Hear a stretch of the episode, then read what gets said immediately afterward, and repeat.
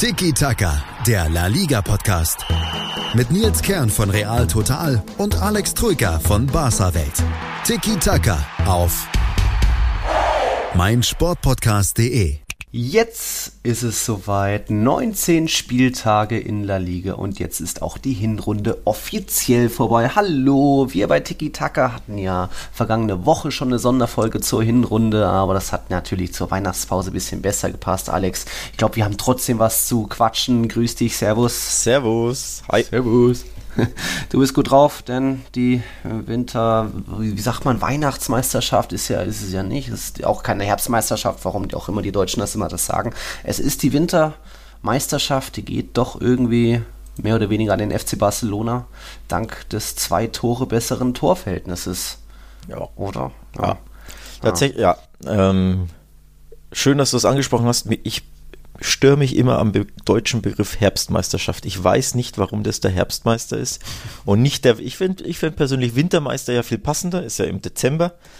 Das ist ja Winter, ja. Mhm. Und Weihnachtsmeister finde ich auch ganz nice, wobei das jetzt bei Barca oder bei in Spanien nicht gepasst hat, denn ähm, ja, offiziell ist die Hinrunde jetzt quasi im ersten, am 1. Januar Wochenende vorbei. Dementsprechend ist Barca der Campeón de Invierno, also der Wintermeister. Aber knapper könnte es natürlich nicht sein. Beide punktgleich Barca und Real, denn Barca hat im Stadtderby Federn gelassen. Ja, auch Madrid hatte ein Derby vor sich, die haben immerhin gewonnen. So wurde der Fehler vom Vorwochenende, als Madrid 0-0-0 gegen Bilbao spielte und die Katalanen gewonnen haben, ähm, wurde der Fehler wieder ausgemerzt. Jetzt eben beide mit 40 Punkten an der Tabellenspitze, trotzdem offiziell Wintermeister ist Barca dank eben zwei Türchen besserer Differenz. Äh, Tor, ne, Punkt gleiche Tabellenführer nach der Hinrunde. Das gab es zuletzt in der Saison 2013-14. Weißt du noch, wer das war, Alex? Äh, klär mich auf. Hm, Barcelona und Atletico, damals aber mit jeweils 10 Punkten mehr, also 50 Zählern. Das Ui. war eine bisschen bessere Hinrunde als jetzt aktuell. Wir haben ohnehin ähm, den schwächsten Wintermeister mit diesen 40 Punkten seit der Saison 2006, 2007. Damals war es auch der FC Barcelona mit sogar nur 39 Punkten. Also damals haben die Katalanen und die alle anderen Teams noch häufiger gepatzt als in dieser kuriosen Hinrunde. Und wenn es nochmal darum geht, äh, punktgleiche Tabellenführer nach der Hinrunde. Das kommt wirklich nicht oft häufig vor. Das war dann vor 13, 14 war es das letzte Mal 98, 99 in der Saison. 34 Punkte damals die beiden Tabellenführer Barcelona und da kommst du ja nie drauf. Deswegen löse ich gleich auf Celta Vigo. Oh, da wäre ich nicht drauf gekommen. Ja, ein bisschen lange her. Also in den letzten 20 Jahren, jetzt zum dritten Mal. Ähm, punktgleiche Tabellenführer. Zeigt eben, wie spannend, wie kurios, wie eng auch irgendwie die Saison ähm, ver verlaufen ist und dass es doch irgendwie es immer mhm. lohnt, La Liga einzuschalten. Ja, der Herbstmeister, Schrägstrich Wintermeister, ist auch immer ein gutes Omen, man kennt das ja. Mhm. Ähm, es gibt eine Statistik, Barca hat die publiziert, in den letzten elf Jahren wurde der Wintermeister neunmal am Ende auch spanischer Meister. Mhm. Ähm, die Ausnahmen waren nur 13, 14, da war Barca Wintermeister und am Ende Atletico, ne, du hast das gerade angesprochen, mhm. hat den Coup geschafft, die äh, Überraschung. Und wann gab es das noch? Genau, das Jahr darauf, also 14, 15, war Real Madrid Wintermeister, am Ende mhm. wurde Barca. Ansonsten immer derjenige, der Wintermeister war, war am Ende auch Meister. Real Madrid gelang das eben zweimal zuletzt in den letzten elf mhm. Jahren und Barca eben all die anderen Male. Also du siehst, für Barca ist das zumindest in der äh, letzten Dekade quasi ein ja. richtig gutes Oben, auch wenn es, wie gesagt, knapper nicht sein könnte. Denn man muss ja erklären, aktuell zählt ja ähm, noch die Tordifferenz. Der direkte Vergleich ging ja unentschieden aus, aber dadurch, dass es erst ein Spiel gab, mhm. ähm, wird quasi jetzt noch die Tordifferenz angewendet. Wenn ja, wenn die Tabelle oder wenn das Rückspiel gespielt wurde, dann zählt quasi der direkte Vergleich und das wäre spannend, denn das Hinspiel war 0-0. Also genau, sollte da aber dann sollte das aber dann auch 0-0 ausgehen, dann greift da dann im Endeffekt die Tordifferenz. Genau. Sollte Barcelona 1-1, ein 1-1 im Bernabeu irgendwie es da zu schaffen, dann ist, wäre Barcelona hätte die bessere ähm, den besseren direkten Vergleich. Also ja. alles noch Zukunftsmusik. Wann ist das? Ist doch der 1., 2. März oder so, glaube ich, das Wochenende, der nächste Klassiko. Irgendwas, ja, ich glaube. Also so am könnte, ja, ja, ich, zu sehen. Ich, ich glaube. Stimmt, 29. Februar, 1. März das Wochenende. Ja, genau. genau. Also, also auch schon fast schon leicht zu sehen. bald. Ja. Real Madrid vorher gegen Manchester City daheim das Hinspiel, also das wird eine nette Woche. Da mhm. kannst du mal wieder nach Madrid kommen. Oh. Wenn du mal wieder äh, Klassiko. Schön.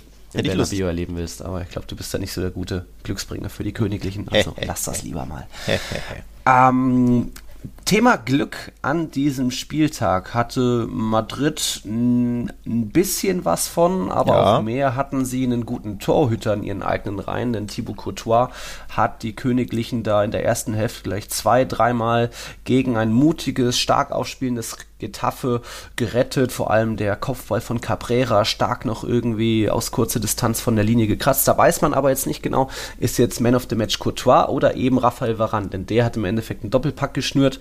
So gesehen Sergio Ramos würdig vertreten, Ramos gelb gesperrt gefehlt und Varane eben in den Minuten 34 und 53 zur Stelle mit zwei Kopfbällen. Das erste Tor war so ein bisschen Getafe-Keeper Soria war noch mit dabei. Es wurde aber offiziell dem Franzosen anerkannt, also ja. wirklich Doppelpack. Hat er doch das Tor bekommen? Hat er doch noch im Nachhinein, ja, steht bei La Liga. Ah, okay. Selbst habe ich noch Denn eigentlich war es ja, also ursprünglich wurde es als Eigentor gewertet. Ja. Und für mich war es auch ein Eigentor, ja. denn Soria hat da wirklich eine ganz schlechte Figur abgegeben. Er, hat ja am Ball vorbeigefaustet und ihn dann mit der Schulter quasi ins eigene Tor gelenkt.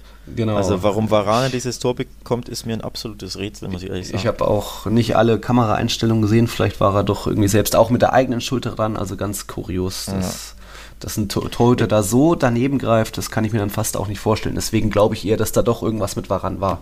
Aber egal, ist ja im Endeffekt nur äh, ein kleines Detail. Also ich finde schon, dass der Sieg absolut verdient war. In der Höhe natürlich so, vielleicht ein, zwei Türchen zu hoch, hätte auch gut ein 3-2 werden können. Im Endeffekt hat dann Luka Modric noch ähm, den Sack zugemacht in der Nachspielzeit. Ich glaube 95. Minute nach einem Konter von Valverde. Und ähm, Valverde war auch so einer der Akteure, der hat mal diesmal nur auf der Bank gesessen, wo man schon gemerkt hat, der fehlt doch den Königlichen ein bisschen, denn Cretafes Pressing war am Anfang vor allem in der ersten Halbzeit eben schon sehr präsent. Da hatten die Blancos einige Probleme und irgendwie sind da ziemlich geschwommen. Da hätte dann eben so ein Balleroberer, so einer, der wirklich keinen Zweikampf scheut wie Valverde, gefehlt. Entsprechend hat Retafe viel bessere Zweikampfwerte, mehr Tacklings, mehr äh, Luftzweikämpfe, ähm, sogar auch ein paar mehr Abschlüsse nicht immer aufs Tor, aber im Endeffekt Madrid da durchaus effizienter, auch wenn Vinicius und Bale in der Schlussphase noch zwei 1 gegen 1 Situationen gegen Soria vergeigt haben. So gesehen hat da der Torhüter wieder seinen mehr oder weniger Patzer wieder ausgebessert. Wie hast du das Spiel gesehen, Alex? Mm, ja, ich hätte von, also das Ergebnis liest sich halt sehr deutlich, ne? wobei das 3-0 fiel ja in der Nachspielzeit, glaube ich, ja. da war das Spiel ja eh vorbei. Und ja, das 0-1 war einfach unglücklich. Also wenn das, wenn das bisschen länger unentschieden steht, wird es noch spannender. Wie gesagt, mhm. ich glaube auch nicht, dass das 0-3 ähm, ja, das Spiel widerspiegelt. Ich sag mal, wenn es 0-1 oder so ausgeht oder 1-2, ist es ja. eher eher ähm, dem Spiel entsprechend. Ähm, ja, insgesamt er, erwartest du natürlich von Retafe daheim ein bisschen mehr. Übrigens auch von den Fans. Ich fand das ja traurig, dass das äh, Stadion nicht ausverkauft ist, obwohl es um, um ein Derby geht. Real Madrid kommt vorbei und das Stadion ist mhm. nicht ausverkauft. Ja, also wieder mal ein ja, hm. Minuspunkt für, für Getafe auch, die ich äh, nicht ganz so mag. Ja, ja. ja. Ah, spielen okay. keinen schönen Fußball. Im Derby ist das Stadion nicht ausverkauft. Eigentlich. Und trotzdem hat Getafe jetzt die zweitbeste Hinrunde seiner La Liga-Geschichte. Also Platz 7, das war nur in der Vorsaison besser, ja. als man auf Platz 6 nach der Hinrunde stand und ich glaube auch nach der Rückrunde dann deswegen ja jetzt Europa League. Also irgendwie halten die sich doch da oben, dank des tollen Sturmtrios um, ähm, wer, haben wir alles, Mata, Ankrel und Molina. Mhm. Auch wenn die diesmal nicht geknipst haben, denn Real Madrid hat eben jetzt mittlerweile seinen Weltklasse-Torhüter. Sidan hat auch nach der Pressekonferenz gesagt, er ist mein Torhüter Torhüter, deswegen ist Courtois für mich der weltbeste Torhüter und das zeigt sich auch in Statistiken. Elfmal hat er jetzt zu Null gespielt in dieser Saison, 21 Ui. Partien und damit jetzt schon häufiger als in der Vorsaison. In der Vorsaison durfte er 35 Mal zwischen den Pfosten stehen, hat aber nur 10 Mal eine weiße hm. Weste hm. sich gesichert. Das ist ordentlich, deswegen ist Real Madrid jetzt auch gemeinsam mit Atletico die beste Defensive in der Liga. Stark. Zwölf Gegentore. Äh, und wann es das zuletzt gab, da war ich noch nicht mal geboren. Das war die Saison 87, 88. Da gab es das letzte Mal zwölf Gegentore nach der Hinrunde. Also bockstark, ja. die königliche Defensive. Auch jetzt mit Militao, der das mit Varan großartig gemacht hat. hat. Die haben beide extrem viele Klärungsaktionen und Tackles gewonnen. Also die haben da den Laden gemeinsam mit Courtois zusammen dicht gehalten. Und so kommt dann, kann man dann sagen, dass wirklich Madrid auch ähm, beide Madrid-Clubs äh, europaweit mit einer der besten Defensiven haben. Ich glaube, nur zwei Teams haben noch weniger Gegentore nach der Hinrunde. Das ist schon stark. Das ist stark, ja. ja. Wenn man dann mal sieht, Barcelona 23 Gegentore. Ja, das, das ist nicht so stark. Anders aus. Das ist und nicht so stark, ja. Da sind wir doch gleich mal bei dem nächsten Derby, vom Madrider Derby zum kleinen, zum großen Derby in Barcelona. Da gab es daneben zwei Gegentore für Barcelona. Ein frühes und ein ganz spätes. Hm. Aber kann man sagen, verdiente Punkteteilung, oder? Ja, ja, kann man schon sagen. Problematisch ist, also ich blick mal so drauf, wenn du auf den Ballbesitz blickst, ist das schon krass. Barca hatte in der ersten Halbzeit Dann gewinnt Barca jedes ja, Spiel. Äh, ja, aber ja. sie haben ja sowieso immer den meisten Ballbesitz, ja. das ist schon klar, aber diesmal war es nochmal extremer. Also in der ersten mhm. Halbzeit hatten sie 75 Prozent Ballbesitz, das ist schon extrem, vor allem auswärts. Mhm. Ne? Also Im Camp Nou, okay, erwartest du es, aber auswärts ist das schon krass. Und als sie das Gegentor kassierten, das 0-1, äh, ähm, kam durch einen Standard, mhm hatten sie, hatte, glaube ich, Espanyol sogar nur 17% Ballbesitz. Also 17% und dann gingen sie in Führung, natürlich aus dem Standard, wie auch sonst, denn sie kamen ja sonst nie vors Tor. Also dementsprechend war es halt auch einfach ein bisschen unglücklich. Ne? Man muss aber dazu sagen, Barca hatte diesen leeren Ballbesitz quasi, also sie waren mhm. sehr zahnlos, sehr ideenlos, hatten zwar viel den Ball, hatten aber keine zwingenden Aktionen. Ich erinnere mich nur an zwei in der ersten Halbzeit, ein Kopfball von Messi, der genau auf den Torwart kam mhm. und einen Pfostenschuss von Suarez, so ein bisschen genau. äh, so durchgewühlt in seiner ihm eigenen Manier, also auch nicht Spiel herausgespielt, sondern ne, sich da durchgetankt und dann schnell abgeschlossen. Ansonsten spielerisch war das wirklich zu wenig, das muss man auch sagen. Also Ballbesitz schön und gut, aber ja, das war wieder dieses schwache Auswärts. Genau, dieses, du hast diesen Ball aber, äh, zwar viel, aber du spielst sehr langsam, ideenlos. Ich fand auch viel zu unbeweglich. Griesmann ja. war wieder war wieder eine seiner schlechten Partien, wo, wo du auch denkst, der ist dann doch wieder verloren am Flügel. Gibt es ja mhm. immer Licht und Schatten. Ne? Manche Spiele ist ja. richtig gut, aber dann hat er eben so Auftritte wie bei Espanyol, wo er einfach fast schon gar nicht zu sehen ist. Also als wenn der ja. Barca wirklich fast schon in Unterzahl spielen würde ja. traut sich auch nicht so viel zu. Hat, glaube ich, nicht so viel Selbstvertrauen, wie das vielleicht sein müsste. Gab es ja, eine Szene in der ersten Halbzeit. Ja. Messi bedient ihn gut, er könnte abschließen, aber legt irgendwie zurück. Messi rechnet nicht mehr mit und äh, bald schon verloren dadurch eigentlich. Ja, sie hatten auch, wie gesagt, ganz, ganz wenig Platz. Das muss man auch sagen. Espanyol mhm. hat das auch wirklich gut gemacht. Also auch ja. Espanyol nochmal loben. Ne? Zwar standen sehr tief, ähm, eine neue Coach Abelardo hat die da sehr so mhm. ähm, eingestellt, wie ich sie erwartet hatte, das Tiefstehen, gut gegen den Ball arbeiten, die Ketten haben wirklich gut verschoben. Und wie gesagt, Barca spielt da langsam, behäbig teilweise. Messi war wieder schwach und wenn dem nichts einfällt, in der Regel fällt ja Barca nichts ein. Und das ist eben die Story der ersten Halbzeit. In der zweiten Halbzeit war das aber anders, denn hat Barca quasi einen zweiten Stürmer eingewechselt. Mhm. Arturo Vidal kam rein, um quasi so den Rambock zu geben, der dann spät, also es ist eine ganz besondere Rolle, die er in der Saison von Valverde auffällig bekommen hat. Er gibt einen verkappten zweiten Mittelstürmer. Also er startet im Mittelfeld, rennt aber dann wirklich durch in den Strafraum, teilweise auch mhm. in den 5-Meter-Raum. Mhm. Und so hat er äh, Einfluss auf beide Tore gehabt. Im, beim 1 1 durch äh, Suarez, eine Direktabnahme, war, ähm, hat er auch Vidal den, den Run gemacht an den zweiten Pfosten in den 5-Meter-Raum, dadurch die beide Innenverteidiger äh, auf mhm. sich gezogen die halt irgendwie jetzt nicht wussten, scheiße, wer, wer, übernimmt den? Und dadurch war Suarez frei, also das war ein taktisches Mittel. Und beim 2-1 hat er es ja selbst im 5-Meter-Raum mhm. per Kopfball abgeschlossen, also auch nach das Suarez Ball, nach ja. Suarez Flanke, also auch das in Mittelstürmermanier. Also diese, diese taktische Kniff, der ging wirklich gut auf.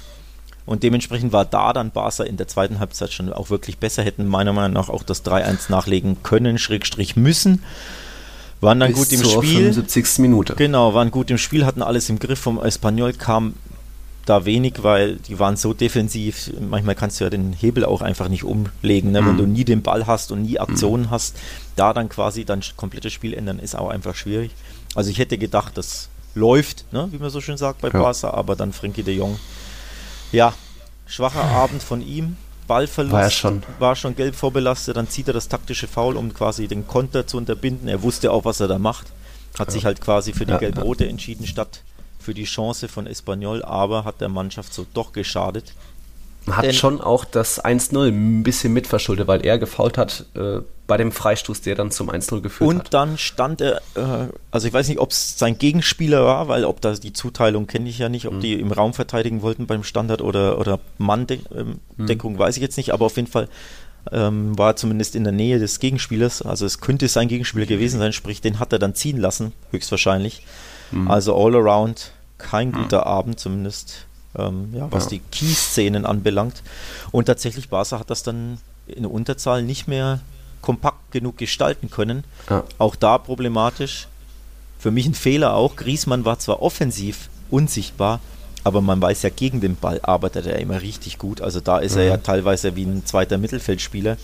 Ähm, wurde aber ausgewechselt und dafür wurde Suarez und Messi draufgelassen, die ja ähm, beide sich nicht, ein bisschen raushalten. Ja, die sich beide bei der Abwehrarbeit ja nicht nur ein bisschen rauslassen, fast, fast komplett raushalten. Die auch ja. ja dann nicht mehr pressen nach Ballverlust. Das sind alles alte Probleme, aber in Unterzahl musst du einen der beiden rausnehmen. Also normalerweise nimmst du Messi ja nicht raus, weil er dir immer mit Ball ja was geben kann. Mhm. Aber ich finde Suarez, der da zwar quasi der beste Spieler war, so gesehen, aber dann einfach runter muss und da musst du meiner Meinung nach Griesmann drauflassen, mhm. weil er gegen den Ball arbeitet. Weil wer das nicht gemacht, ja, und dann fehlte Barca tatsächlich die Kompaktheit. Jo, Wulai erst einen starken Kopfball, Neto konnte noch parieren und dann eben ja. ein guter, starker, flacher Abschluss ins lange Eck. Extrem platziert von Wulai. Ja. Oh, aber ich glaube, da kann man auch Neto dann dem Ersatztorhüter eher von der Schuld freisprechen. Nee, der konnte da nichts machen. Der Fehler lag ja. bei Lenglet, der hat Wulai in seinem Rücken ziehen lassen. Also auch ein richtig guter Run von Wulai. Wie gesagt, der mhm. Kopfball vorher war schon gut gemacht von ihm. Also der hatte auch einen Impact wie Vidal auf der anderen Seite. Die, der mhm. Wechsel hat sich gelohnt. Aber wie gesagt, Barca war in den letzten 10, 15 Minuten auch irgendwie nicht mehr kompakt genug, eben weil in Unterzahl vorne die zwei Alten rumstehen, sage ich jetzt mal etwas plakativ. Das hat der Mannschaft da geschadet. Messi wieder sehr schwach. Also all around ja, das wollte ich fragen. Was ja. ist los mit ihm in den letzten Wochen auch? Jetzt hat er auch extra einen Sonder- oder längeren Urlaub bekommen ja. mit Suarez. Erst beide am 3. Januar zur Zwei, Mannschaft gestoßen. Zweiten, die bekamen Zweiten. mit Vidal und Neto Sonderurlaub, die Südamerikaner. Mhm. Da sich der Stegen verletzt hat, der hat Probleme an der Kniesehne, kam Neto sogar früher aus dem Urlaub zurück. Ich glaube, der war im alten Jahr noch da, 31. Mhm. Aber Suarez und Messi kamen erst am 2. und äh, Vidal, Arturo Vidal kam erst am 2. Januar haben nur zwei Trainingseinheiten absolviert und gleich zwei Tage später das Spiel. Und ja, und deswegen umso unverständlicher für mich, dass quasi dann Suarez und Messi nicht nur von Anfang an spielen, sondern eben auch durchspielen dürfen. Und erst recht, wenn die Mannschaft in Unterzahl ist. Also für ja. mich hat da Valverde wirklich taktisch einen Fehler gemacht oder was seine Wechsel anbelangt. Ja, ja, man hätte ihn mal loben können für die Einwechslung in der Halbzeitpause direkt wieder zu bringen. ja, das war gut, aber eben dann die Auswechslung. Genau, das war gut. wieder kaputt gemacht bei dir. Aber ich finde auch, also Messi war so schwach, du kannst da wirklich auch mal überlegen, ob du ihn rausnimmst, muss ich mhm. ganz ehrlich sagen. Er hat jetzt in den letzten vier Spielen dreimal wirklich eine schwache Leistung gezeigt. Also für seine Standards wirklich auch sehr schwach. Also nicht mal so seine drei, vier Szenen, wo er mit einem Dribbling oder mit einem Keypass oder mit einem ja. aus dem Nichts einem Pfostenschuss oder so, ne, wie er es halt immer macht, mhm. ähm, plötzlich aufblitzt oder das Spiel ändert. Nee, gegen La Real, gegen Real Madrid und jetzt im Derby gegen Espanyol war er durchgängig schwach. Mhm. Also wirklich apathisch sogar schon. Ja, Körpersprache, Körpersprache, Haltung. Genau. Wie viele Kilometer wird er gelaufen sein? Acht, sieben, also. Ja, ich tippe eher auf fünf. Also ich habe es nicht, nee, ich habe es nicht gesehen, also nicht, nicht Tot hat mehr. die Zahl nicht gesehen, aber ja. wirklich, er stand darum. Also das klingt jetzt alles sehr, sehr polemisch, aber was ich jetzt sage, aber ich fand es wirklich desinteressiert, lustlos, gegen den Ball mhm. nicht gearbeitet, auch, auch sehr selten angeboten, auch wirklich nicht diese Läufe ja. gemacht, wenn Barca ganz, ganz seltene Konter hatte ähm, läuft er nicht durch, sondern will ja immer den Ball im Fuß haben quasi, also den konnte er selber mhm. initiieren, mhm. obwohl den konnte jemand anders fährt und anstatt da quasi äh, mitzulaufen auf Höhe der Abwehrkette, ähm, ja, lässt er sich quasi immer fallen, dadurch verliert der Konter an Dynamik, also auch das ist typischer Messi, aber auch diese Szenen fielen auf. Ja, all around wirklich zu wenig von Messi, muss man echt sagen. Und ja, Barca hat es wieder gekostet, denn in diesen drei Spielen, wo er schwach war, hat Barca dreimal nicht gewonnen dreimal nur mhm. unentschieden gespielt, ne? Sieh an, sieh an. Jo. Hashtag äh, Barca sehr abhängig von Messi. Was passiert, wenn Messi nicht mehr da ist? Ja. Hat man ja alles schon auch in der ja. vorigen Sonderfolge thematisiert. Ähm, spannend eben auch dann beim Gegner. Espanyol, wie gesagt, für mich war das schon ein verdientes Remis, weil sie ordentlich gekämpft haben, ja. in Zweikämpfen da waren. Der neue Trainer Abelado, ehemalige Barca-Spieler, der Effekt scheint da zu sein. Die Absolut. Mannschaft hat reagiert.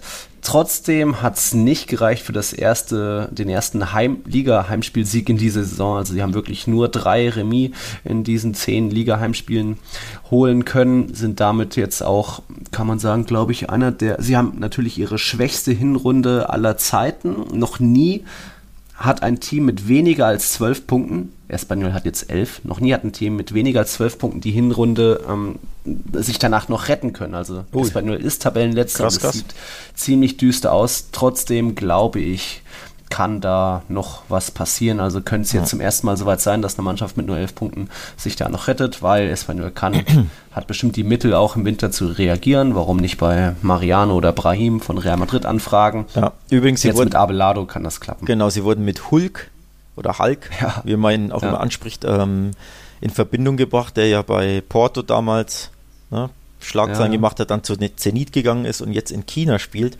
Aber da hat der Verein schon dementiert. Ich glaube, Sportdirektor Rufete hat gesagt, dass ja, so einen Spieler können wir uns nicht leisten. Ich weiß gar nicht, hm. der wird da seine 15, 20 ja. Millionen in China verdienen. Dementsprechend, ja.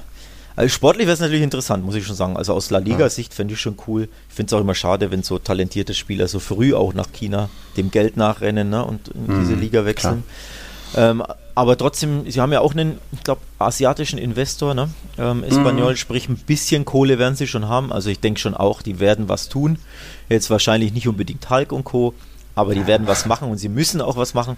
Die Mannschaft ist, hat jetzt gut gekämpft, also muss ich auch sagen, mhm. hat richtig gut eingestellt. Sie haben eine Reaktion gezeigt, sie haben, da steckt Leben in der Mannschaft, aber sie sind auch schwach besetzt. Also die brauchen mhm. wirklich auch Verstärkungen vor allem im Sturm 14 Törchen, das sind die wenigsten in La Liga.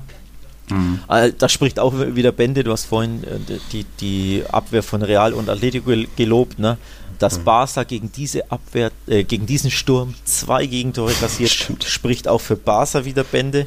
Das stimmt. Also na, gegen die Mannschaft. Ja, Motivation Derby kommt immer dazu, aber ja, es ist. Ja, aber deutlich. wie gesagt, da einfach zwei Gegentore wieder kassieren und dementsprechend auch wie die Gegentore fielen. Also beim Standard lässt du deinen Gegenspieler ziehen und dann mhm.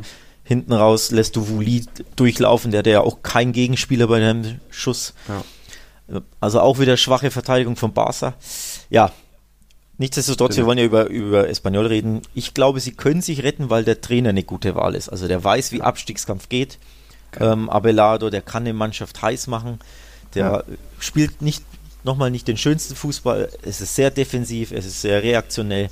Naja, aber im Abstiegskampf reicht das eben oft. Und nochmal, mhm. der Punkt wird den richtig gut tun. Vor allem dadurch, dass er so spät zustande kam, ist es ja wie ein Sieg. Also Valverde hat auch gesagt, für uns und, äh, fühlt sich das wie eine Niederlage an. Dementsprechend wird es sich für Espanyol natürlich wie ein Sieg anfühlen. Ja, absolut. Von daher, ja, ich glaube tatsächlich, die können da unten rausklettern. Und übrigens da unten reingeklettert, so gesehen, äh, schräg, abgestürzt, ist Mallorca. Denn die ja. sind jetzt auf einem Abstiegsplatz. Die waren es lange nicht. Wir haben es in der Sonderfolge thematisiert. Aber jetzt sind sie jetzt wieder abgerutscht auf den 18. Ja. Um Mallorca hat verloren ja. in Granada, was war das, ein 1-0, glaube genau. ich. Und ja, Celta hat dann einen Punkt gereicht gegen Osasuna am Sonntagabend, um da ja Punkt gleich, aus Punktesicht gleich zu ziehen, aber das reichte eben dank der besseren Tordifferenz für ja. dann Rang 17, den ersten Nicht-Abstiegsplatz. Ähm, da ist noch mehr passiert in der Tabelle, das schauen wir uns gleich alles an nach einer Werbepause. 9 Punk in all seinen Facetten. Mit Felix Amrein. In der aktuellen Ausgabe Papala Punk spreche ich mit Rudi und Marco von der Press Punk Band 100 Kilohertz. Die haben gerade mit Stadtland Flucht ein neues Album herausgebracht und außerdem sogar zwei Record-Release-Shows gespielt. Wie es ist, aktuell Konzerte zu spielen und wie die Entstehungsgeschichte des Albums ist, hört ihr im aktuellen Podcast. Auf meinmusikpodcast.de 90 Minuten. Zwei Teams. Pure Emotion. Es geht wieder los. Die Fußball-Bundesliga auf meinsportpodcast.de. Abonniere jetzt deinen Bundesliga-Podcast und sei dabei im Bully Special. Weserfunk. Auf die Zirbelnuss. Füchsle Talk. BV Beben. Unter Flutlicht. Werkskantine am Wasserturm. Und viele mehr. Die Fußball-Bundesliga auf meinsportpodcast.de. Weiter geht's von den punktgleichen beiden Tabellenführern in den Keller von La Liga. Und da müssen wir erstmal gucken auf drei Mannschaften, die, die man da eher hätte erwarten können. Jetzt ist nur eine Mannschaft dort. Auf die drei Aufsteiger. Die haben zusammen insgesamt 66 Punkte gesammelt. Das klingt schon mal viel und ist auch viel, denn in der Vorsaison, die, die drei Aufsteiger haben es nach der Hinrunde nur auf 52 Punkte geschafft. Also man sieht, Granada, Osasuna und auch Mallorca ist jetzt auch nicht so schlecht als drittschlechte, drittletzter mit 15 Punkten, haben schon ihre ähm, Siege und Erfolge in dieser Hinrunde feiern können, sind da und wir mischen da die Liga ganz gut auf so ist es dann eben, dass dann eben auch so eine Traditionsmannschaft in Anführungszeichen wie Espanyol unten mit dabei ist. Leganes ist immer noch ein kleiner Club als Vorletzter mit 14 Punkten und dann kommen eben Celta und Mallorca mit jeweils 15 Punkten. Celta sich jetzt eben am letzten Spieltag der Hinrunde sich da aus, den, aus, der, aus der roten Zone ähm, hat retten können durch dank eben Schützenhilfe aus Granada. Da muss man auch mal gucken, ja. Celta Vigo, da ist es jetzt endlich soweit. Es gibt endlich einen weiteren Torschützen, der mehr als einen Saisontreffer hat. Oh Gott, oh Gott. Iago Aspas natürlich ist mit sieben Treffern da ganz weit weg gefühlt.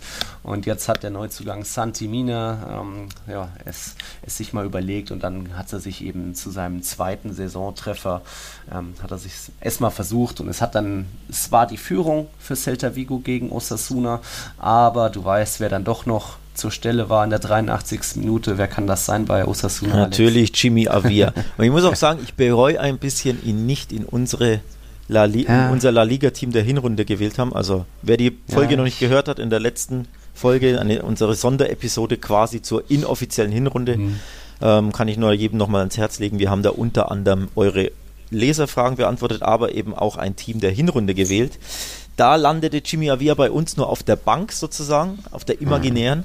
Mhm. Ähm, wir haben Luis Suarez ähm, ja, ihm vorgezogen, wenn man so will. Benzema und Messi mussten wir nehmen. Da gab es mhm. keinen Weg dran vorbei. Aber dann habe ich lange überlegt, Jimmy oder Luis Suarez. Ich habe mich für Luis Suarez entschieden. Aber ich bereue es ein bisschen, denn Jimmy Avia wieder geknipst und wieder ein ja. wirklich wichtiges Tor auch. Ähm, also das 1-1, das späte, hat Celta Vigo wirklich wehgetan in der 83. Fields. Genau. Ähm, Celta brauchte diesen Sieg. Sie sind zwar auch mit dem Unentschieden auf Platz 17 hm. geklettert, ähm, also endlich quasi von den Abstiegsrängen weg, aber sie sind punktgleich mit Mallorca.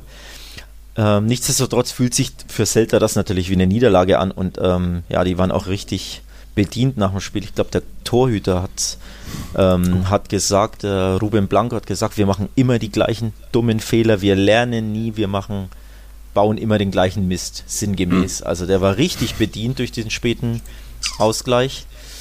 Ja, und für Osasuna, du hast es auch angesprochen, die spielen auch eine richtig starke Runde. Also Hut ab, mhm. ähm, die Aufsteiger. Äh, Granada ist Zehnter, Osasuna Zwölfter. Also die, da ziehe ich echt meinen Hut, die beiden Aufsteiger beleben die Liga. Ja, ist richtig gut. Ich, ich würde nochmal kurz auf Jimmy Avila gucken. Da hat, haben sich die Galizia-Celta vorher einen kleinen Defensivfehler geleistet und Avila dann einfach wirklich ähm, so zur Stelle, wie das bei einem eiskalten Mittelstürmer sein muss. Jetzt schon sein neuntes Saisontreffer und allein in den letzten sieben Spielen hat er siebenmal eingenetzt. Also der Stark, ist in Form auch über die kurze einwöchige Weihnachtspause hat er die Form gehalten. Echt stark. Mal gucken, wo es für ihn in Zukunft da noch hingeht. Mal gucken auch, wo es für Celta noch hingeht. Die haben mit 15 Punkten ihre schwächste ähm, Hinrunde seit 89. Also da kennt man Vigo eher aus dem oberen Tabellendrittel und auch aus Sicht eines Tabellen 17. Normal kann man ja schon sagen, die unteren drei sind ein bisschen weiter abgeschlagen vom rettenden Ufer, dass der 17. weiter weg ist. Das ist jetzt der schwächste Tabellen 17. seit der Saison 91, 92. Also wow. 15 Punkte hatten sie so wow, 17. Wow. lange nicht mehr. Die Statistiken habe ich natürlich alle von äh, Twitter-Profil Pedrito Numeros, unserem Stark. spanischen äh, Statistiken-Crack. Ja.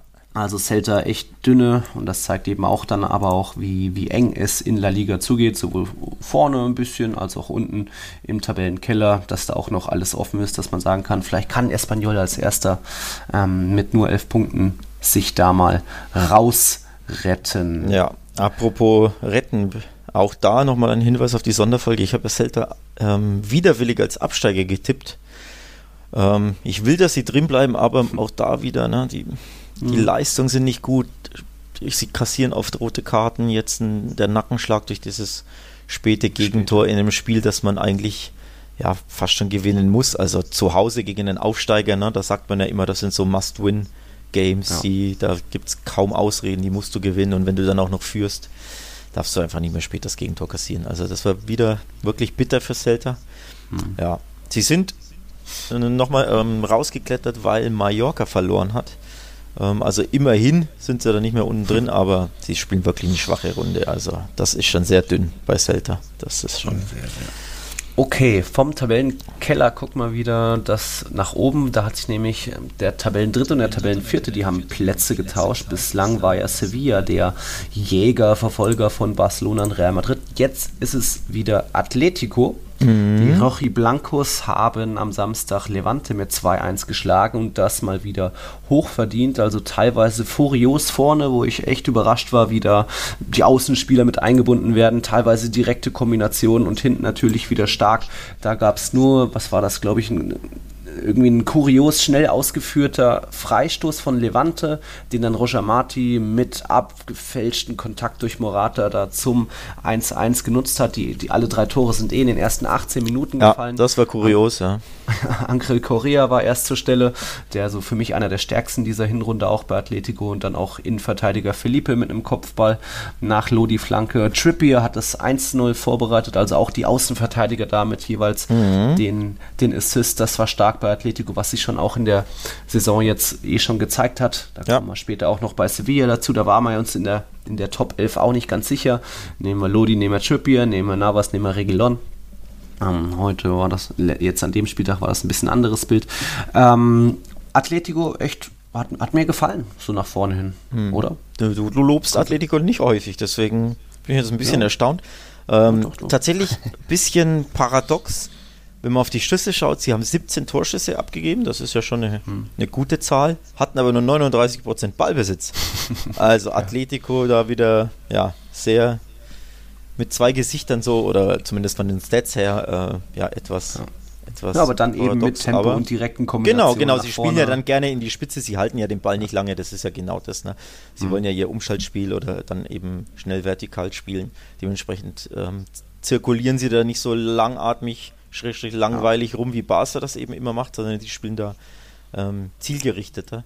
Und mhm. deswegen halt der niedrige Ballbesitz auch. Und weil sie hinten raus auch immer in ihre alten Muster verfallen, nämlich in den letzten Minuten quasi mit Mann und Maus ah. alles verteidigen wollen. Ja. Und beinahe wäre es wieder nach hinten gegangen, denn, ja. das muss man auch erwähnen, sie haben wegen Jan, Jan Oblak, Oblak gewonnen.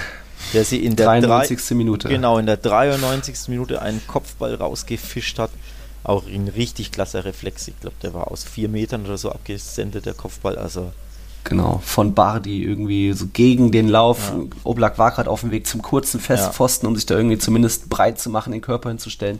Und dann kriegt er da noch gegen die Laufrichtung den Ball, äh, die, die linke Hand irgendwie hoch, auch schon so in ja. Rückwärtsbewegung. Da musste auch mal den Ball noch übers Tor kriegen, statt ihn ja. ins eigene Nest, eigene Netz irgendwie zu werfen. das war schon, das war schon echt stark von Jan Oblak. Ja. Ähm, ähnliche starke Torhüter-Gala so gesehen wie Thibaut Courtois an diesem Spieltag. Das zeigt dann eben, dass die besten Defensivmannschaften Atletico und Real sind, dass das nicht ganz von ungefähr kommt. So hat es dann am Endeffekt für einen 2-1-Sieg gereicht und er war auch hoch verdient. Also Levante hatte diese 60, 61 Prozent Ballbesitz, aber dann auch nicht so viel gemacht, eben außer ja. diesen schnellen Freistoß und eben am Ende da Bardis Kopfball. Jo. Was müssen wir hier noch sagen? Simeones schwächste Hinrunde 35 Punkte, genauso wie 2016, 17. Also das ist, klingt wenig, aber im Endeffekt reicht es trotzdem noch für Platz 3 punktgleich mit Sevilla, ähm, weil eben alle anderen auch regelmäßig patzen, nicht nur Barca und Real, auch Sevilla, auch Real Sociedad. Da ist schon immer was los.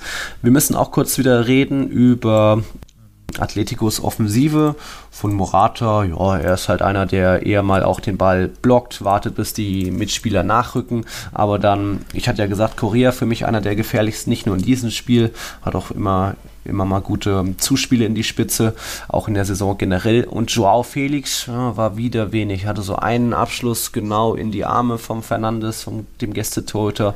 Dann gab es noch eine knappe Direktabnahme, die so ein paar Zentimeter am langen Pfosten vorbeiging. Ansonsten war das auch wieder für mich zu wenig, auch spielerisch so. Ja. Er muss ja nicht immer die großen Abschlusschancen haben, aber hm, hm.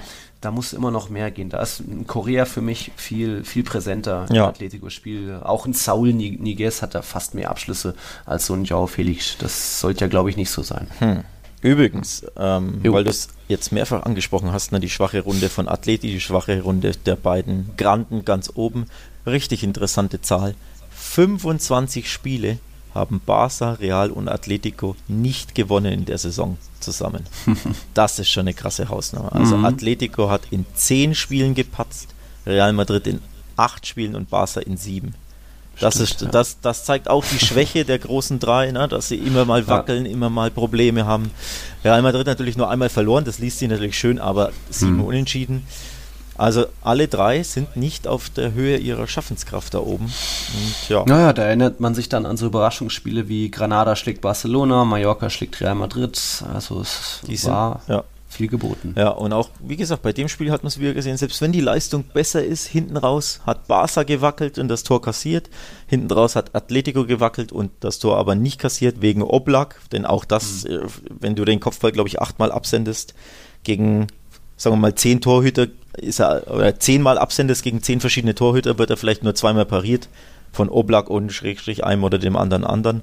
Aber in der Regel ist ja das wirklich ein Gegentor, sage ich mal. Dementsprechend stark war die Parade und dementsprechend, ja, knapp ist das auch, was Athleti da immer abliefert, auch wenn sie eben überlegen sind und gut spielen, aber es ist halt einfach immer eng und hm. zittrig, sage ich mal. Zittrig. Ja. Trotzdem hat es gereicht für einen kleinen Wechsel in der Tabelle. Atletico jetzt Tabellendritter. Sevilla, weil die Andalusier nur 1-1 gegen genau. Bilbao gespielt haben, punktgleich mit Atletico Tabellenvierter, dank des schlechteren, der schlechteren Tordifferenz. Dort sah es sogar anfangs so aus, dass Bilbao ähm, alle die die ersten gegen die ersten drei aus der Liga punkten könnte, haben sie im Endeffekt auch. Ähm, Bilbao ging früh durch Kappa in Führung, 15, 15. Minute. Wir erinnern uns, sie haben ja schon am ersten Spieltag Barcelona bezwungen, dann vor dann anderthalb Wochen das 0-0 im Bernabeu und jetzt sah es so aus nach einem Auswärtssieg in Sevilla, aber die Andalusier kamen zurück, weil auch Julien Lopetegui in-game Coaching kann. De Jong wurde gebracht, Escudero wurden zur Halbzeit gebracht, also Doppelwechsel auch nicht so oft und dann ist es eben, hat es in der zweiten Halbzeit doch noch gereicht. Ähm, wie war das? De Jong hat noch den Pfosten getroffen, jetzt der achte Aluminiumtreffer, hatte der Sohn-Kommentator gesagt, das ist der Spitzenwert in La Liga. Und dann war es Unai Nunez mhm. mit einem Eigentor, der da eigentlich vor De Jong das Ball sich ins eigene Nest gelegt hat, also sonst hätte da De Jong das ja, Ding war schon, war schon ein dämliches Eigentor, muss man schon auch ja. sagen. Also er musste natürlich hin, aber er musste das einfach den, den, Ball anders klären. Das war ja noch so eine Kann man anders machen. flache Hereingabe, Flanke ne? in, ja. an den Fünfer oder in den Fünfer und er stochert den da quasi so ein bisschen über die Linie, clumsy, ne? also sehr hüftsteif. Mhm. Ja, kann man besser war, lösen, Herr Nunez, sag ich mal. kann man. Und da war eben an beiden Szenen, sowohl dem Pfostentreffer von De Jong als auch dem Tor, war Jesus Navas beteiligt. Ähm, Sergio Reguilon hat gar nicht gespielt. Also da mal wieder gezeigt, diese Flügelzange von Lopetegui, die starken Außenverteidiger.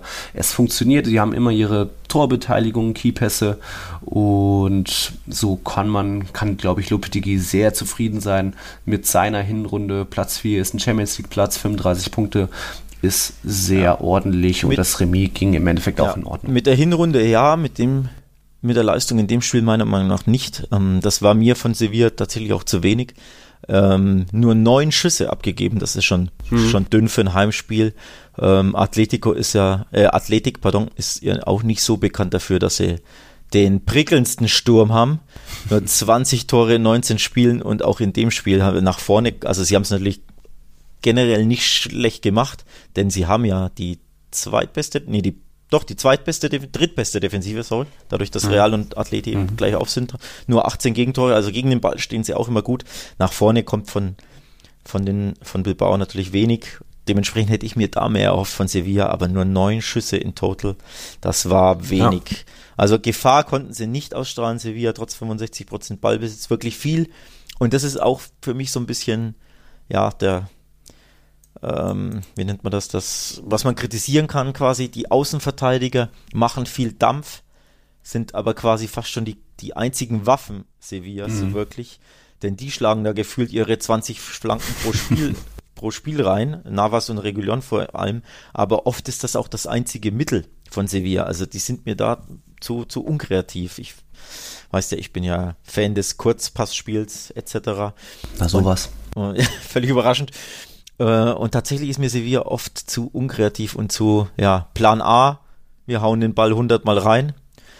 Ähm, durch Navas und Co. Aber wenn uns das nicht glückt oder da nichts, nichts bei rumkommt, dann wissen wir nicht wirklich, was wir machen sollen oder wie wir eine Defensive knacken. Das ist ein Problem, finde ich. Da muss Lopetegui noch ein bisschen dran arbeiten. Also da. Ja, aber eigentlich sind da schon oft noch Chancen dabei, wenn man hat ja irgendwie zwei, drei Mittelstürmer mit Haddadi, Chicharito und De Jong und die haben halt, vor allem Chicharito und De Jong haben halt noch nicht so oft getroffen. Wenn die ein paar ihrer Chancen mehr machen, dann sieht das schon auch besser aus. Ja. Aber ja, ich bin dem weil du es ansprichst, ich bin gespannt. Ich glaube, die sind sehr unzufrieden mit ihren vier Stürmern, die da wirklich wenig spielen, äh, wenig treffen, teilweise auch wenig spielen. Ich glaube, Dabur kommt in La Liga fast nie zum Einsatz. Auch Munir spielt ja. nicht so häufig. Ich glaube eher Euroleague.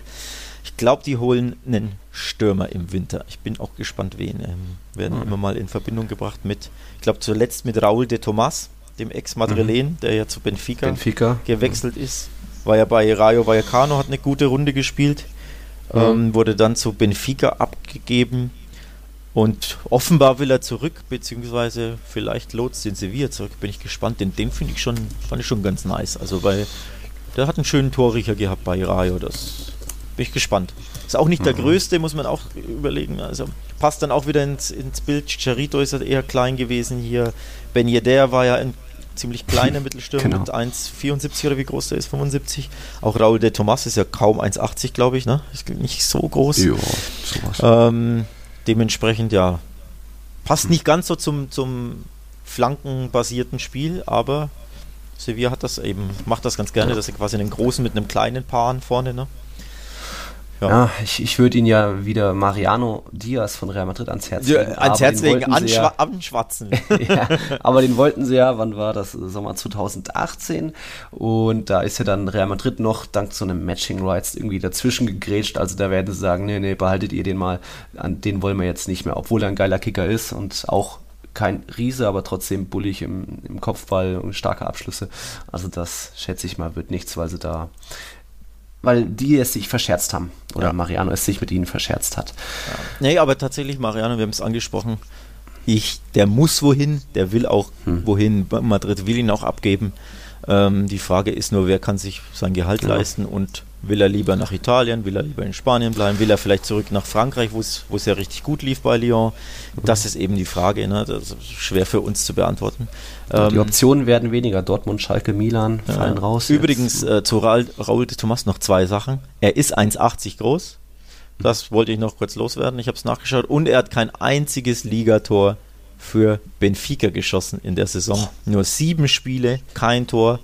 Also ja. der will, der spielt nicht, der trifft nicht, der will zurück nach Spanien und äh, könnte ich mir Ja, der ist aber auch ein menschlich schwieriger Charakter ja? und äh, ja, der hat früher, als er bei Real Madrid in der Jugend gespielt hat, direkt immer das Gehalt für Autos und Uhren und alles ausgegeben, Tattoos.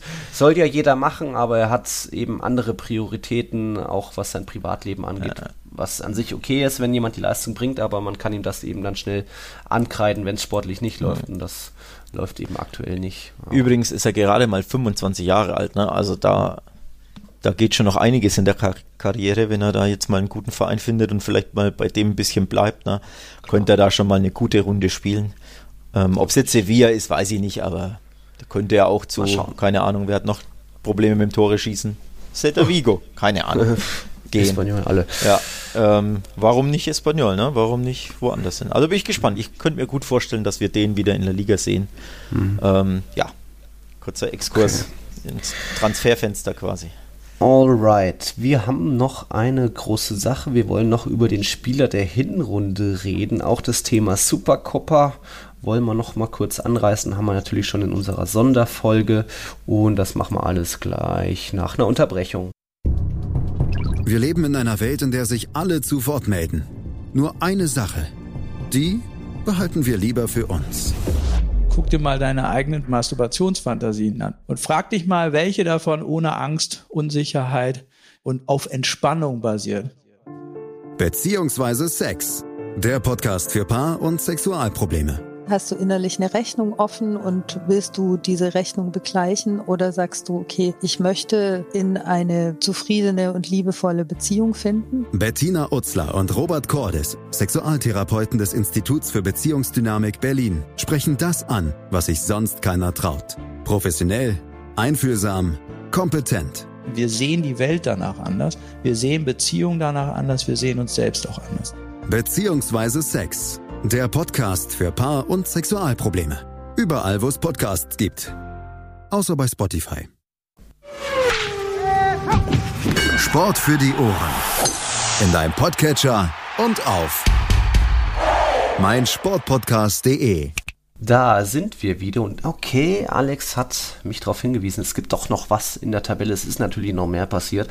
Und noch ein, eine weitere Mannschaft, die oben immer vorne mit dabei war, hat gepatzt, verloren sogar gegen Villarreal, unser ja, Lieblingsteam, Überraschungsteam, äh, Favoritenteam der Saison. Real Sociedad nur 2-1, also Villarreal hat gewonnen da war, da war es mal wieder soweit. Jetzt 31 Punkte und auch da punktgleiche Situation mit einer anderen Mannschaft, die sich da jetzt hochgerobbt hat in den letzten Wochen.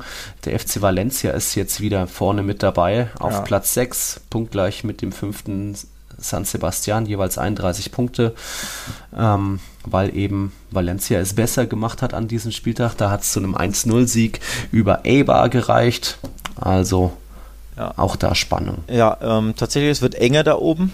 Ähm, dadurch, dass Sevilla jetzt äh, gepatzt hat, wenn man so möchte, beim Unentschieden, haben sie nur noch vier Punkte Vorsprung vor Valencia, die übrigens zum ersten Mal in der Saison auf einem Europapokalplatz stehen.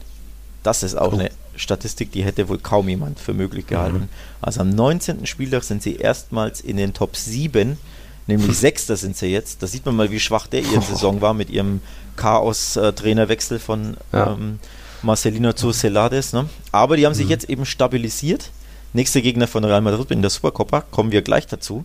Sind jetzt fünf Spiele, Moment, fünf Spiele umgeschlagen. Ähm, ja, sind jetzt eben durch diesen kleinen Run da eben an die Europa League, Schrägstrich mhm. sogar Champions League Plätze, also Europacup Plätze äh, herangerobbt. Und ja, das wird auch spannend. Also Sevilla nur noch vier Punkte Vorsprung. Ne? So, okay. Real Sociedad gepatzt, für die auch bitter gegen, gegen Villarreal. Nach Führung nämlich, die haben eine Führung verspielt. Mhm. Ähm, in der zweiten Hälfte erst Mani, Manu Trigueros per Elfmeter ausgeglichen und dann Santi Casola, den ich in unser, in unser La Liga-Team der Hinrunde wählen wollte, aber ich durfte nicht. Tja, man kann ja nur elf Feldspiele. Ja, man kann ja nur elf. Auch der wieder schön überlegt ins lange Eck in der 72. geschossen. Ähm, ja, haben das Spiel gedreht, etwas überraschend tatsächlich. Hm. Und ja, spannend, die hm. Verfolger okay. quasi. Spannend auch, was sagst du denn zu unserer kleinen Wahl Spieler der Hinrunde? Ich habe da eine klare Sicht. Willst du es erst versuchen nee, oder sag, so? sag willst du kontern? Seine, seine, seine klare Nominierung, bin ich gespannt. Ja, weil er eben an so ziemlich jedem Angriff seiner Mannschaft beteiligt ist, weil er in seiner Debütsaison La Liga schon vier Tore und fünf Vorlagen gebracht hat. Aber nicht nur das, weil er eben auch der zweitbeste Keypasser, Passgeber in La Liga ist. Nur Levantes Compagna hat noch mehr Keypässe. Also er hat 2,6 Keypässe pro Spiel. Auch die drittmeisten Dribblings nach Messi und nach Nabi Fekir von Betis. Er spielt eine herausragende Hinrunde, er hat Verantwortung auf dem Platz, darf Standards ausführen, er hat die perfekten Mitspieler, wie er da Sabal und Co. immer schicken darf. Und dann ist natürlich die Rede von Martin Oedegaard, der mit seinen 21 Jahren Europa begeistert, der in Holland außerhalb der öffentlichen Wahrnehmung reifen konnte und jetzt eben zeigt, dass er eine riesige Technik hat, das perfekte Auf äh, Auge für seine Mitspieler, für getimte Pässe in den Lauf von Euer Sabal und Co. und eben auch selbst mal einen, einen Freistoß verwandeln kann. Auch selbst viele Bälle im letzten Drittel erobert.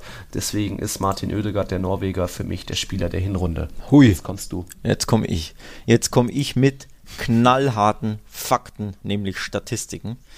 Denn ja, dein geliebter Martin Oedegaard war nur an neun Toren beteiligt. Fünf Assists, vier Tore. Kann man sagen, nur neun, passt ja. Na, weil ja. er auch der Pre-Assist geht. Ja, okay. Hm. So, neun Tore direkt beteiligt. Weißt du, wer an doppelt so vielen Toren beteiligt ist? Ich weiß, wer an 19 beteiligt du war. Du weißt, wer an 19 beteiligt ist. Genau, Lionel Messi übrigens an 18 beteiligt. Und das ist eine Statistik, die überraschend ist. Luis Suarez hat die meisten Assists in La Liga. Hätte ja auch keiner gedacht vor der Saison, zumindest zur Halbserie. Ne? Sieben Assists schon, also ein mehr als Messi. Rodrigo hat acht ähm, von Valencia, steht bei Transfermarkt. Okay, ich bin bei Sofascore, da hat er sieben Suarez. Ja. Komisch. Egal. Ja, tatsächlich wollte ich das nur, also ich wollte mit Stats kontern, aber natürlich die besten Stats hat Messi, völlig überraschend. Ähm, Topscorer, ne? 13 Tore, 6 Assists, 19 Torbeteiligung. Ich muss sagen, ich bin zwiegespalten. Ich finde Oedegaard richtig klasse. Also er ist tatsächlich in meinen Top 3 für den äh, La Liga-Spieler der Hinrunde. Ich neige aber zu Messi nicht mal unbedingt, ähm, weil ich da die Barca-Brille auf habe, sondern ähm, weil Messi halt einfach überragend war. Aber man muss auch sagen, er hat einige Spiele verpasst. Ähm, das muss man erwähnen. Er war am Anfang verletzt. Und er hat jetzt dreimal schwach gespielt. Ich habe es vorher erwähnt. Also mhm. da kommt auch einiges zusammen. Dementsprechend, ja, die Stats und so. Äh, das hätte ich dir jetzt noch um die Ohren. Ja, du kannst auch gerne. Also ich bin mir nicht ganz sicher, aber ich neige tatsächlich zu Messi ähm, über Ödegard sozusagen. Ähm, ja, auf jeden Fall. Natürlich hatten Lionel Messi überragende Statistiken. Natürlich kann ein 21-jähriger Norweger da noch lange nicht mithalten, weil er eben auch eine ganz andere Position fehlt und auch mal eher für den, den, den voreinleitenden Pass, den Pre-Assist eben zuständig ist und nicht so ein Abschließer ist wie Messi, der natürlich viele wundervolle Dinge vollbringt und Freistöße ohne Ende verwandelt und auch mal fünf Gegenspieler stehen lässt und das Ding macht. Barca viele Punkte gerettet hat. Barca ist abhängig von, vom Argentinier natürlich, aber für mich war einfach so vom, hm. was man sich anschauen konnte, was auch so über die ganze gesamte Hinrunde hinweg war, war Martin Oedegaard, der bestimmt auch mal schwache Spiele hatte, auch wenn ich mich da jetzt an nichts erinnern kann. Real Sociedad ist ja deswegen auch nicht Tabellenführer, weil sie auch mal verlieren, weil sie auch mal einen schlechten Tag haben, aber Martin Oedegaard war für mich immer konstant, immer mit dabei, hat auch oft gespielt und eben mit seinen 17 Einsätzen da neun Scorerpunkte rausholen, das ist schon ordentlich für so eine kleine Mannschaft, in Anführungszeichen, wie Real Sociedad, die natürlich noch einen überragenden Oyarzabal haben. Auch, äh, wie heißt der, Merino spielt eine starke Runde. Willian José ist immer mal für ein Tor gut. Ishak genauso vorne als Einwechselstürmer. Also die Truppe an sich macht natürlich auch viel aus, aber mit so einem Ödegaard als Dirigenten da im offensiven Mittelfeld wäre das alles nicht so möglich. Und er mhm. mit er ist eben da so dieses fehlende Puzzlestück gewesen für La Real, weswegen die Basken da auf einem ordentlichen Tabellen, äh, fünften Tabellenplatz mit 31 Punkten stehen. Tja. Hm. Es gibt ja auch noch, Banega hat auch eine geile Runde gespielt, Casola auch und der hat es nicht mehr in unsere Top 11 geschafft. Mhm. Casemiro muss man unbedingt erwähnen, die besten Zweikämpfer in La Liga in vielerlei Hinsicht, aber eben Oedegaard, weil er sowohl Keypässe, Dribblings als auch Balleroberung im letzten Spieldrittel hat, mitbringt und da unter den Top-Werten dabei ist, ist, war er für mich Gut. der Beste. Ich komplettiere ja so ich komplettier mhm. meine Top 3 übrigens mit einem anderen, den du gerade nicht genannt hast. Das ist ja äh, erstaunlich für mich. Ich bin ja baff, dass der nicht, der Name nicht gefallen hat. Für mich in den Top 3 eben, also Top 3 der Hinrunde, Top 3 Spieler, Oedegaard, Messi und Benzema. Den ja. hast du gerade nicht genannt. Das sind meine drei. Ich will mich, wir lassen es mal so stehen. Ich belasse es mal dabei, aber ähm, das sind für mich die drei herausragenden Spieler der, der Hinrunde. Ja. ja, und dann ist natürlich auch ein bisschen persönliche Präferenz, ne? ganz klar. Klar, logisch. Jo. Alright. Alright. Jetzt steht erstmal nicht La Liga an, denn am Wochenende sind einerseits Pokalspiele für die anderen Erstligisten, aber vier Erstligisten, die verreisen nach Saudi-Arabien in mhm. eine Stadt, von der ich noch nie gehört habe. Jeddah, Jeddah. Bitte. Echt, kennt man die? Ja, ich, ich, äh, sprich weiter, komm, Egal. einfach schnell weiter. ähm, Final Four Modus erstmals. Es ist ja nicht das erste Mal, dass die Supercopa im Ausland stattfindet. Es war schon 2008 soweit. Ich glaube, in Marokko war das. Jetzt eben in Saudi-Arabien. Aber dafür das erste Mal im Final Four Modus. Es gibt zwei Halbfinals am 8. und 9. Januar und dann am 12. Januar das Endspiel. Am 8. Januar treffen zuerst Valencia und Real Madrid auf sich. Dann am Folgetag Barcelona und Atletico. Zwei spannende Partien und dann eben das Endspiel am 12. Januar. Da geht es dann darum, wer den spanischen Superpokal gewinnt. Dieser wird jetzt für drei Jahre lang in Saudi-Arabien ausgetragen, also mhm. bis einschließlich 2022, was dem spanischen Verband angeblich rund 120 Millionen Euro einbringt, wovon natürlich die Hälfte an die Clubs gehen soll. Also nochmal eine kleine ja, Finanzspritze für die Clubs, das ist ganz nett. Wir hatten ja auch in der Sonderfolge gesagt, dass es eigentlich an sich nicht verkehrt ist, es so während der Saison auszutragen, statt zu Saisonbeginn, wo die Mannschaften vielleicht noch nicht komplett sind, manche noch im Urlaub, noch nicht in Form sind, vielleicht ja. vielleicht noch, ne? Jetzt genau. sind beide, alle vier Teams irgendwie im Saft und können teilweise mit ihren Spitzenteams antreten, auch wenn hier und da mal ein Eden Hazard verletzt ist und so weiter.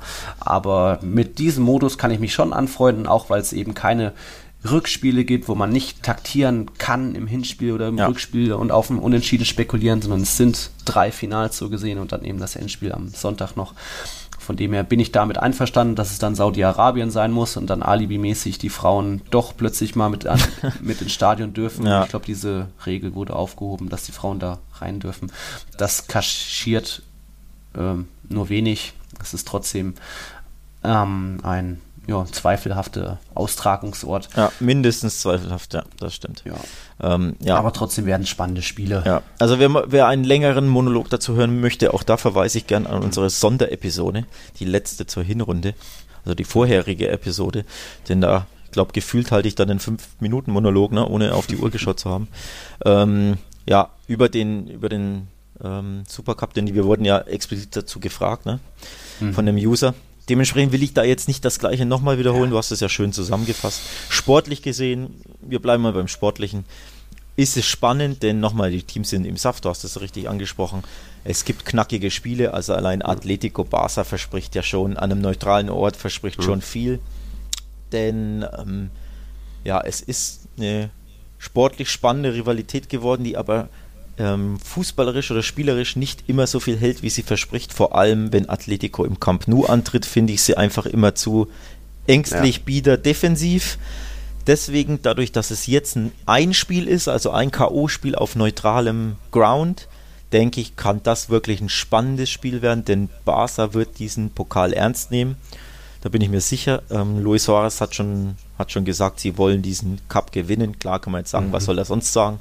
Mhm. Aber ich denke wirklich, ähm, die wissen auch, das ist für sie jetzt eine Chance, einen, einen Titel in die Luft zu stemmen. Man darf nicht vergessen, sie haben letztes Jahr hinten raus ja wirklich enttäuscht. Die Meisterschaft war stark getrübt durch die beiden Enttäuschungen ähm, in der Champions League und im, im Pokal, in der Copa del Rey. Rey, Rey, Rey, Rey ähm, spanisch-fränkisch ausgesprochen mit rollendem R. Ähm, genau, da haben sie enttäuscht. Dementsprechend wollen die jetzt ähm, ja, ein fast ein Jahr später, dreiviertel Jahr später einen Pokal in die Luft stemmen. Dadurch, dass eben es einen Klassiker sogar geben kann im Finale, wäre mhm. das nochmal prestigeträchtiger. Ich denke, sportlich gesehen ist das, wird das schon cool. Ob die jetzt alle so hundertprozentig da bei der Sache sind, ist ja ist die Frage. Mhm. Also Weiß ich jetzt nicht, aber einfach auf dem Papier, denke ich, wird das schon recht interessant. Vamos a ver. Da noch eine große Frage. Du weißt auch nicht, wo es übertragen wird, ne? The Zone hat es nicht, Sport 1 hat es nicht, Laule 1 TV hat es nicht. Tja, also das scheint. Es gibt ja auch in Spanien einen Sender, der es boykottiert eben wegen Saudi-Arabien. Stimmt. Und vielleicht hat dann in Deutschland einfach keiner sich rangetraut oder es irgendwie vergessen. Aber ich glaube, Sky hat es auch nicht. Also ich habe noch nichts gehört und deswegen. Ja, das ist tatsächlich eine, eine, gute Frage. Ich glaube, da müssen wir unsere User fast schon dazu ermutigen, das, Alt, das altmodisch im Internet zu schauen, auf äh, dem Wege eurer bevorzugten Wahl. ja. ja. Ansonsten, nee, tatsächlich, also das ist, das ist echt bitter. Ich hätte gedacht, dass The Zone sich diese Rechte holt, aber haben sie nicht. Das ist mhm. überraschend. Denn beispielsweise in England haben sie ja, glaube ich, die Rechte bei ja, beiden Pokalen sogar, oder? Genau, Carabao Cup, alles Also dabei. den haben sie, den Carabao. Ja. Die neue spannende Supercoppa haben sie nicht. Schade. Hm. Ähm, ja, im spanischen Fernsehen läuft es natürlich, also wer spanisches Fernsehen ja. em, empfängt, ich glaube bei Movistar, ne? Ja. Kommt wenn ich mich da nicht irre. Ähm, ja, aber ansonsten für unsere deutschen Fans ja. ist das etwas bitter. Ja, das stimmt okay. schon. Okay. Dann ist eben jetzt an diesem Wochenende Superpokal, Supercoppa und Pokalspiele angesagt und dann am nächsten, übernächsten Wochenende, sprich 17., 18., 19. Januar, geht es dann in La Liga weiter. Rückrundenauftakt. Dort kann Barcelona für Wiedergutmachung sorgen. Granada kommt ins Camp Nou am Sonntagabend zum Partidazo. Also, Ui. was war das Hinspiel? 0-1? 0-2? 0-2. 1-2? Ja. 0-2. Ja. Schauen wir mal. Und Real Madrid empfängt daheim Sevilla. Dann bin auch ich mal wieder im Bernabeu im ersten Heimspiel. Ole des Jahres Olé, Samstag 16 Uhr, Spannung, Spannung. Ähm, ja, das wird bestimmt interessant. Mal gucken, ob dann die beiden Titelaspiranten immer noch punktgleich sind. Ich sag ja. Aber vamos a ver. Vamos a okay, ver. hast du noch was? Ich freue mich nee. derweil auf Real Betis Real Sociedad am nächsten Spieltag. Mhm. Am 19. Januar, Sonntag müsste das sein. Mhm. Jo. Ansonsten. Gut Vielen Dank fürs Einschalten. Wir waren Tiki Taka, euer Lieblings-La Liga-Podcast bei meinsportpodcast.de. Alex Trücker, dir eine schöne Woche. Danke, ebenso. Nils Kern. Schönen Klassiko dann am Sonntag. Ne? Ja. Ist das so?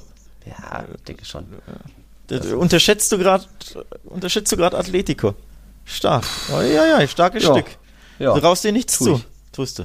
Doch, aber äh, im Endeffekt setzen sich die beiden doch irgendwie durch. Meinst, meinst du, Messi hat auf die Supercoppa jetzt doch mal Bock? Nachdem er jetzt dreimal nicht so viel Lust hatte. Im Endspiel dann vielleicht. Im Endspiel dann vielleicht. Im Halb, Halbfinale macht er wieder die Eckfahne, wartet, dass er einen Freistoß ausführen kann. Ja. Dann, okay, vamos a ver. Vamos a ver, okay. Sinne. Vielen Dank, bis nächstes bis Mal. Bis bald, ciao, ciao, servus.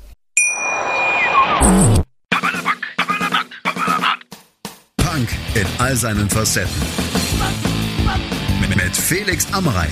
In der aktuellen Ausgabe Papala Punk spreche ich mit Rodi und Marco von der Press Punk Band 100 Kilohertz. Die haben gerade mit Stadtland Flucht ein neues Album herausgebracht und außerdem sogar zwei Record-Release-Shows gespielt. Wie es ist, aktuell Konzerte zu spielen und wie die Entstehungsgeschichte des Albums ist, hört ihr im aktuellen Podcast. Auf meinmusikpodcast.de Tiki Taka, der La Liga Podcast. Mit Nils Kern von Real Total und Alex Troika von Barca Welt. Tiki Taka auf meinsportpodcast.de. Die komplette Welt des Sports. Wann und wo du willst. Total Clearance. Ob Ball on, Free Ball oder Touching Ball. Hier bleibt kein Snooker-Ereignis unkommentiert. Ronnie O'Sullivan gegen Judd Trumps ist für mich eines der besten Matchups, das es so gibt im, im Snooker. Der Snooker-Podcast mit Andreas Thies und Christian Oemicke auf meinsportpodcast.de. Wir leben in einer Welt, in der sich alle zu Wort melden. Nur eine Sache. Die behalten wir lieber für uns guck dir mal deine eigenen Masturbationsfantasien an und frag dich mal, welche davon ohne Angst, Unsicherheit und auf Entspannung basieren. Beziehungsweise Sex.